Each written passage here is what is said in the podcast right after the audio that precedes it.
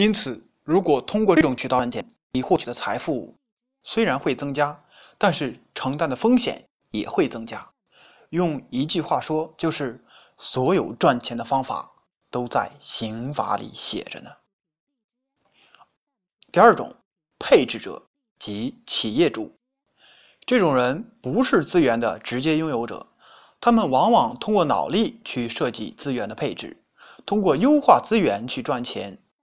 企业家就属于这一类。在奴隶社会，最重要的生产要素是人，即奴隶。封建时代最重要的生产力要素是土地，而资本时代最重要的生产力要素是资本。资本的本质就是资源的配置。从定义上来讲，企业家是从事资源的组织、管理并承担经营风险的人。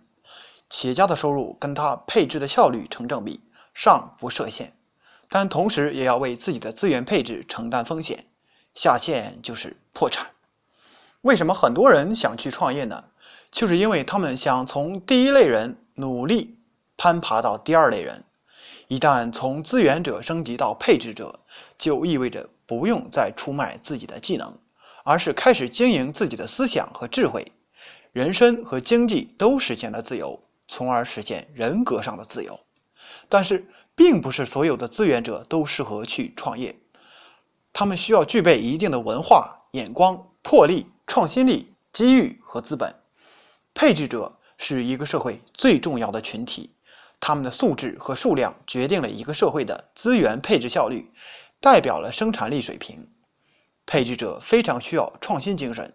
所谓创新，就是他们对新产品、新市场、新的生产方式、新组织的开拓以及新的原材料来源的控制调配。这里。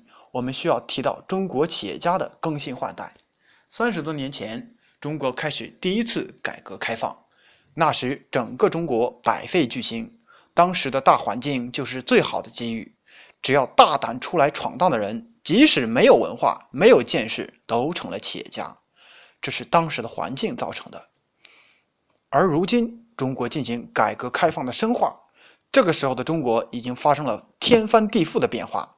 此时。也对企业家的素质提出了更高的要求，比如在欧美和日本，企业家始终是社会的精英阶层才可以担任，而接下来的中国，如果没有一定的文化素养、理想追求以及对创新的深刻理解，很难再成为社会的配置者。因此，中国的企业家正在更新换代，一些九零后创业者纷纷走进我们的视野，很多老的企业家也自愿退出历史舞台，这是时代的发展。也是一种必然。当然，这些素养也都是可以后天创造的。比尔·盖茨在发家之前已经做了七年的程序员，